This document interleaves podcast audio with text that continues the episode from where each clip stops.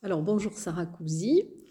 Merci d'accorder dans cette interview pour Culture Passion, donc en fin de résidence au Paris, puisque vous êtes là depuis, le, enfin, depuis la mi-octobre à peu près. Oui.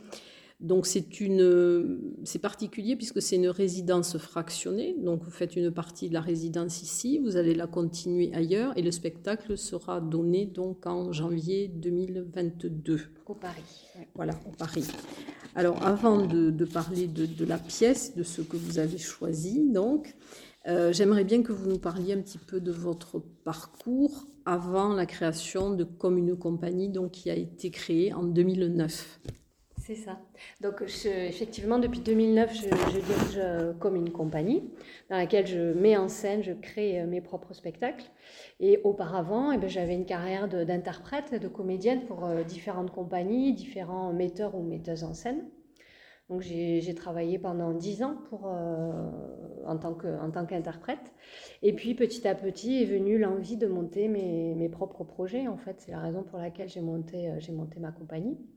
Donc avant d'être interprète, en fait, j'ai été formée. Euh, à la base, j'ai pas une formation en art, de comédienne. J'ai fait en fait des études de biologie cellulaire.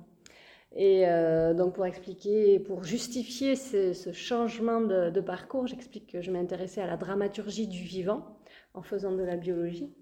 Et, euh, et puis ensuite, j'ai bifurqué, je me suis formée sur la dramaturgie théâtrale du coup, et surtout la pratique théâtrale. Donc j'ai fait euh, une formation auprès euh, de l'œil du silence, c'est une formation professionnelle en fait qui durait deux ans. Et l'œil du silence, c'est une compagnie qui est basée dans le Lot, qui, était, qui est dirigée par Anne Sicot, euh, qui, qui elle, son, son travail, c'est vraiment sur la dramaturgie des corps. On travaille beaucoup sur le, théâtre corporel, gestuel, le mime, et, elle s'intéresse aussi énormément aux écritures contemporaines. Donc il y a toute cette dramaturgie du silence. C'est elle qui, nomme son travail comme, cela, la dramaturgie du silence. Et suite à cette formation, ben, j'ai commencé à travailler en tant qu'interprète, puis j'ai surtout fait la rencontre de Bernard, Bernard Guité, qui est un metteur en scène et, pédagogue, qui lui développe euh, toute un, une méthode de travail de l'acteur euh, qu'il appelle post-dramatique. C'est-à-dire euh, un travail de l'acteur qui ne repose pas sur une sur un récit, qui ne repose pas sur une narration, qui ne repose pas non plus sur des thématiques. En fait, c'est l'art de la parole qui surgit. Voilà, donc j'ai travaillé longtemps, euh, quatre années avec, avec ce metteur en scène sur ce, ce concept-là d'acteur post-dramatique et c'était très intéressant, très formateur. Et puis après, j'ai travaillé pas mal dans des créations jeunes publics aussi. Euh, j'aime beaucoup travailler avec les enfants, toute, la, toute la médiation que l'on peut, peut aussi euh, créer euh, en accompagnement des, spectacles. Et puis petit à petit, l'envie est venue de porter mes propres projets. Et donc en 2009, j'ai fondé comme une compagnie. Donc ça fait maintenant 12 ben, ans qu'on existe. On est basé à Toulouse et puis on, on rayonne sur tout le sud-ouest et puis même nationalement puisque nos, créations sont de plus, de plus en plus remarquées et diffusées. Et donc on est déjà venu ici au Paris euh, créer pour ma deuxième création, l'île Turbin.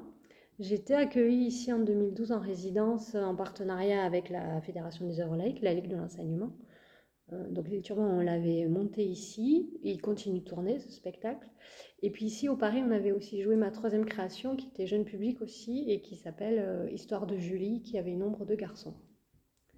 Et donc je reviens pour la troisième fois avec euh, Intranquille. C'est bien. Alors j'ai vu que bon, vous aviez, bien sûr, vous êtes donc comédienne, metteuse en scène, vous êtes aussi autrice. Adaptatrice.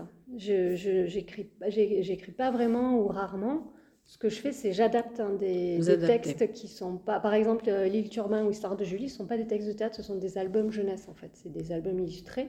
Et donc je les ai adaptés euh, pour, euh, pour la création théâtrale, oui. Et j'ai vu donc que vous aviez effectivement effectué beaucoup de choses dans les établissements scolaires, donc le public est important pour vous. Et j'ai vu aussi que vous aviez travaillé sur des, œuvres particulières comme Sans culotte est-ce que vous pensez que le, théâtre ou ce que vous faites peut peut-être amener des adolescents ou un jeune public avoir un, autre regard sur la société, c'est-à-dire avoir un regard euh, plus citoyen? Tout à fait, oui, oui, c'est vrai que moi je développe beaucoup sur euh, des spectacles qui ont des thématiques euh, citoyennes, comme on dit maintenant. Enfin, c'est sûr que c'est une réflexion politique.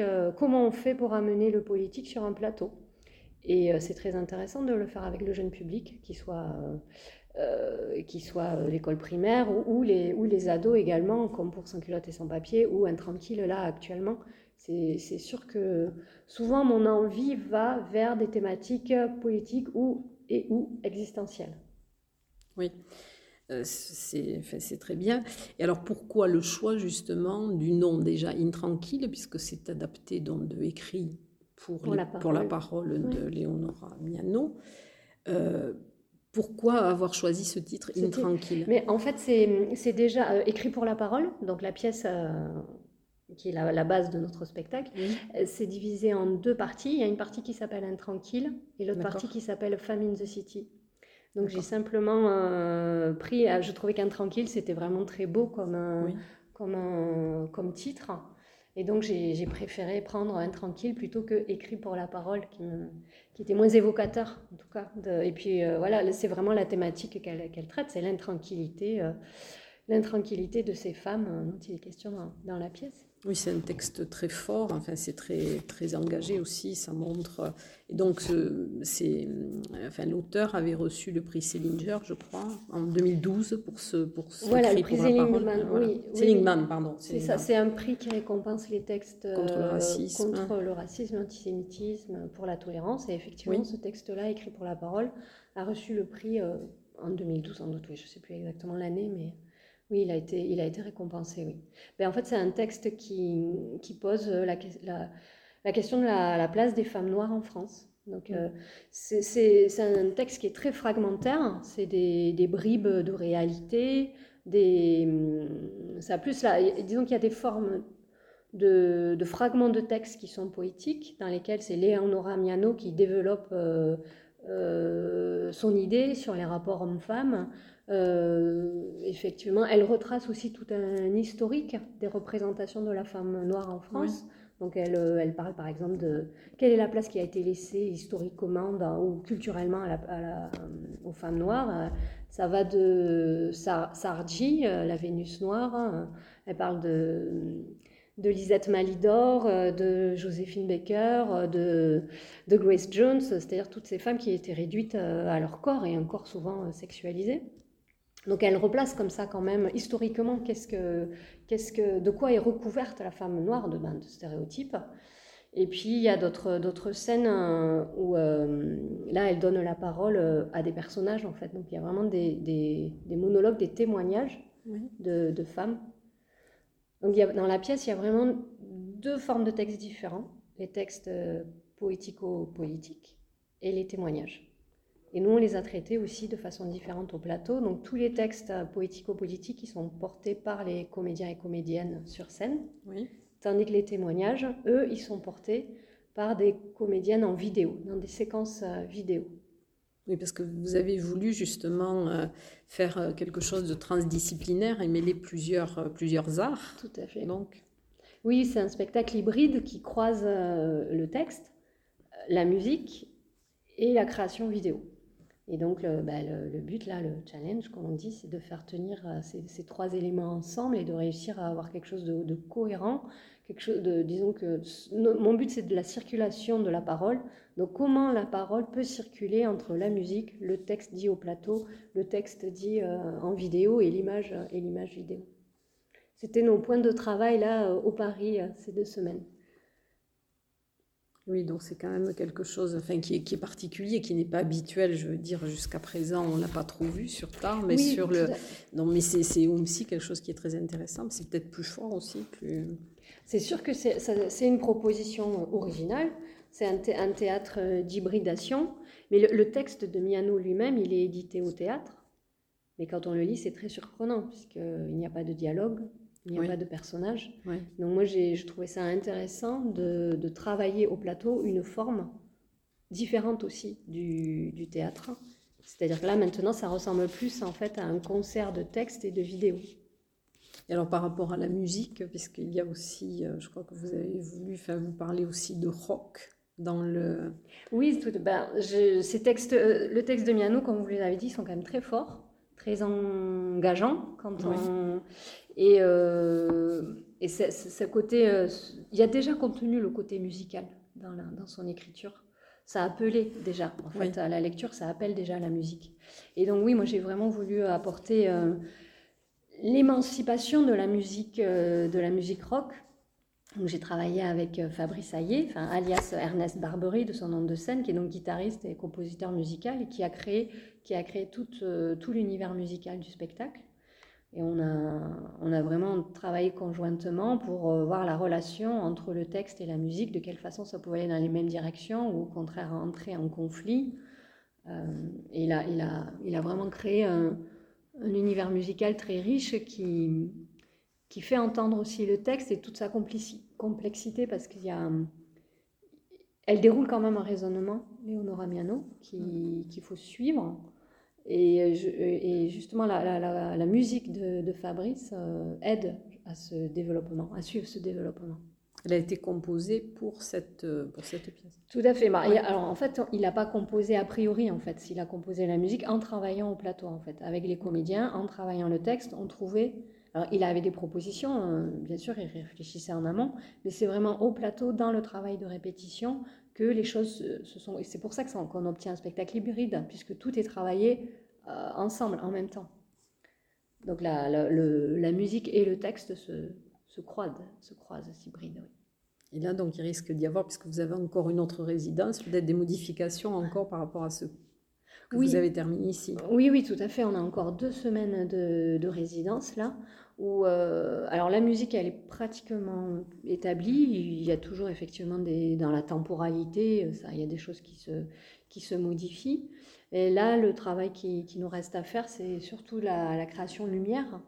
Et puis, euh, et puis le déroulé, on n'est pas comme c'est un, un, spectacle qui va être fragmentaire. Euh, je ne suis pas encore sûre de l'ordre des fragments. Donc c'est ça que l'on va travailler, voir ce qui est le, euh, ce, qui, ce qui est le plus cohérent en fait dans l'ordre et de quelle façon les allers-retours entre le texte au plateau et le texte en vidéo euh, le, le plus, sont le plus riches.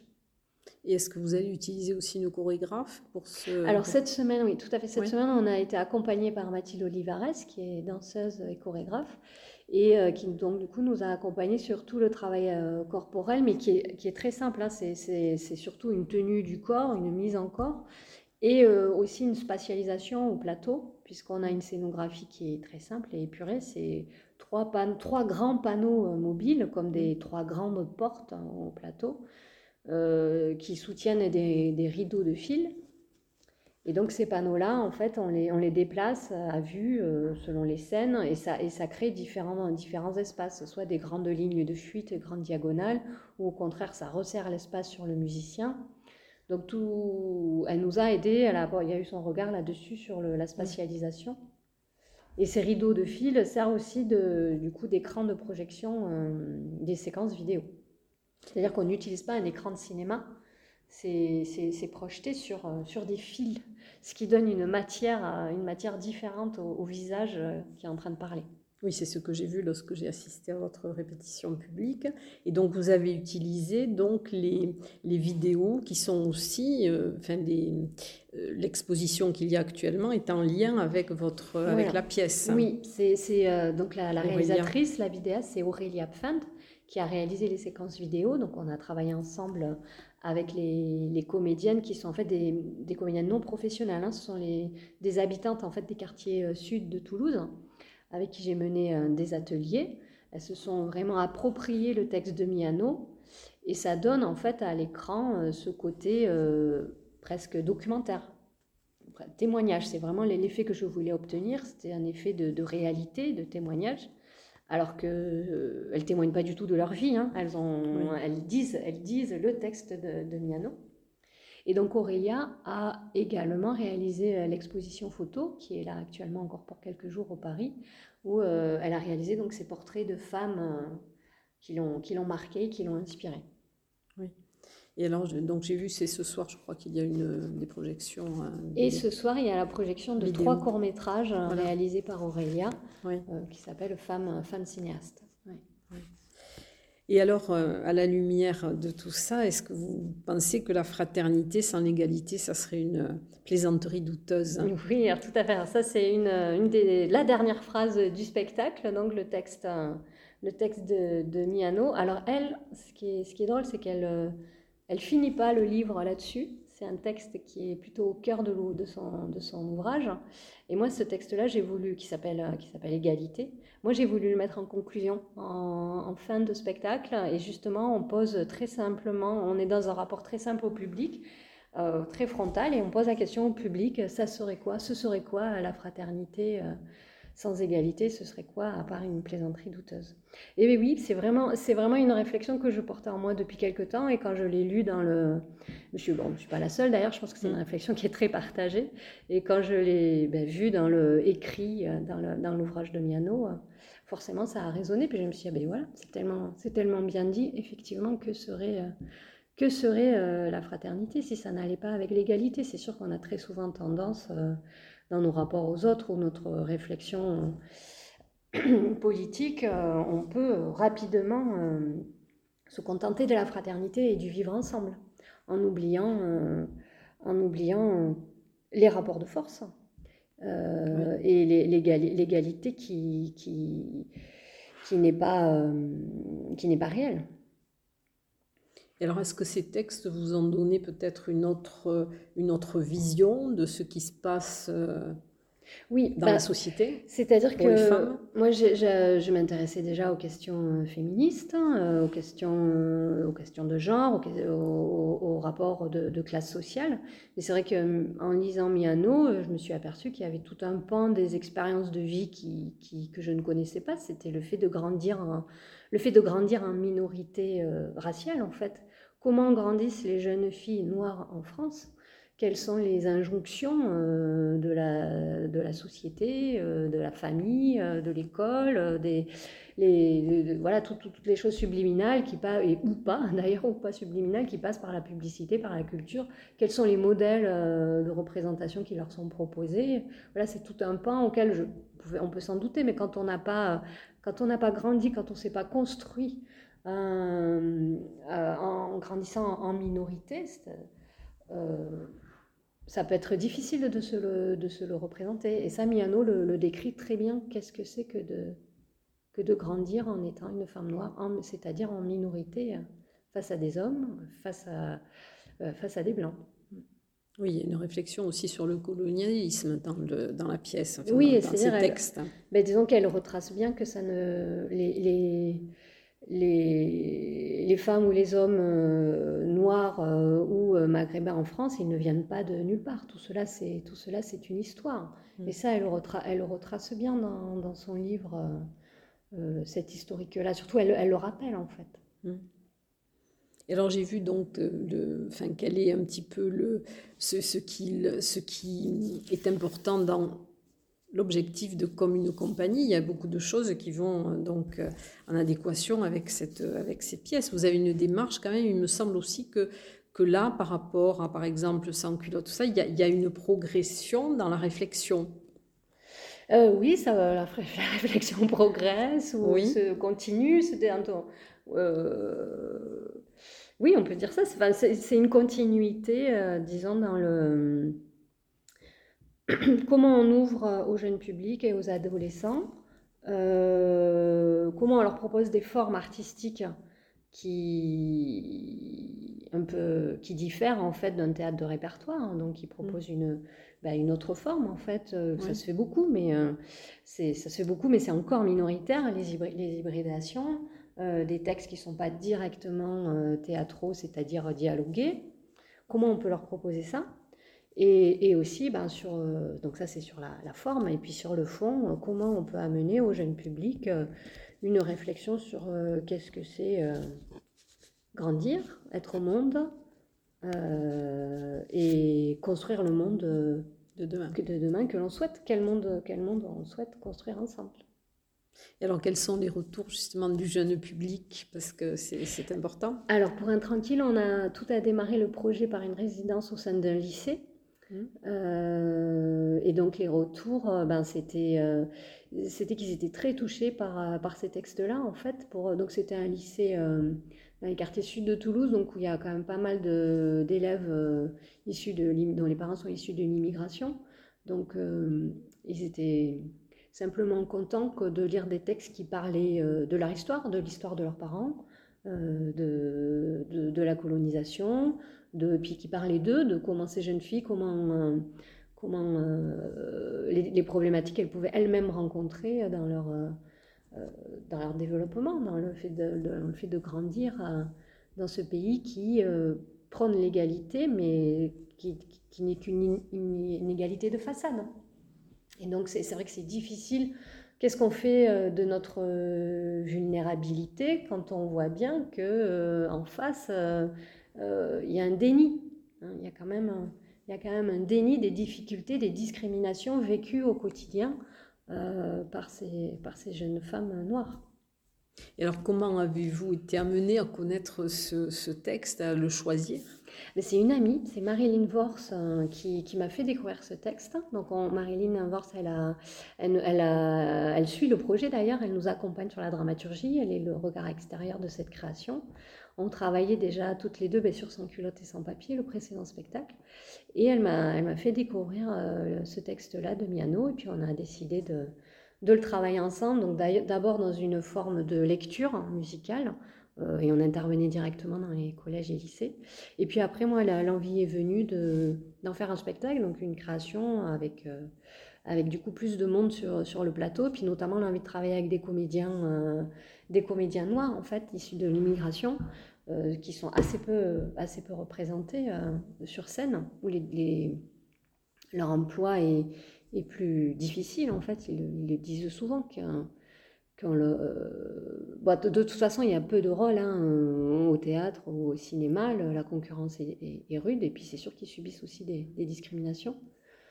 moi, j'avais envie de. Et puis le texte, le, le, l'appelait aussi. Il y avait une nécessité parce que cette parole soit portée euh, euh, ben, par des femmes noires. Mais moi, j'avais pas envie de me réduire à ça. Je voulais vraiment travailler sur le fait que ce texte-là soit porté par on ne se pose pas la question ni du genre ni de la race pour porter ce texte en fait.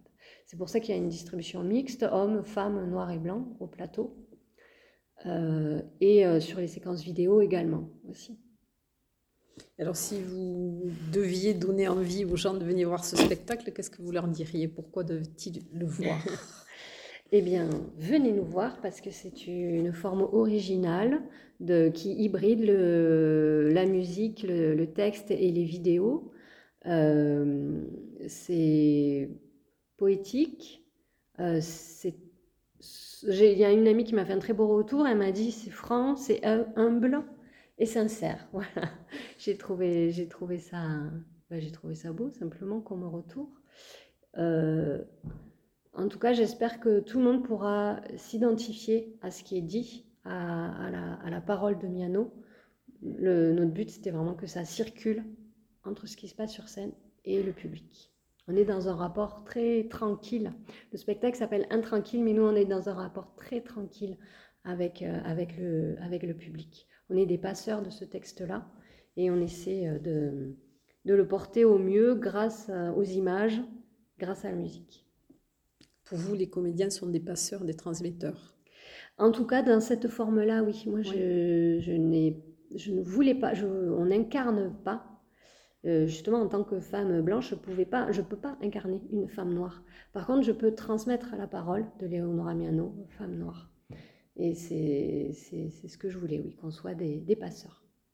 Vous avez d'autres projets, même si vous êtes encore au cœur de celui-ci, vous avez ensuite euh, envie de faire autre chose? Ah, Je pense que je vais repartir, oui, sur une création jeune public. Je ne sais pas encore exactement euh, quelle, quelle thématique, quelle forme ça va avoir. Mais euh, oui, je vais repartir sur du jeune public, mais du coup plus petit. Enfin, c'est-à-dire, euh, là, c'est Intranquille, c'est un format pour euh, ados-adultes à partir de 14 ans. Prochaine création, je pense que ce sera pour les plus petits à partir de 6 ans. Puis sinon, il y a mes précédents spectacles, Les Urbains ou Histoire de Julie, qui avait une nombre de garçons qui, qui, tournent, qui tournent toujours. En tout cas, merci Sarah Cousy pour cette présentation de la pièce et de son, de son esprit. Merci. Merci beaucoup. Et puis, bon courage pour la suite de la résidence. Et puis, bon, on reviendra vous voir en janvier. Voilà, on se retrouve en janvier à partir du 5 janvier, je crois. 5 janvier, donc c'est au début, après les vacances, après les vacances, de Noël. Merci en tout cas.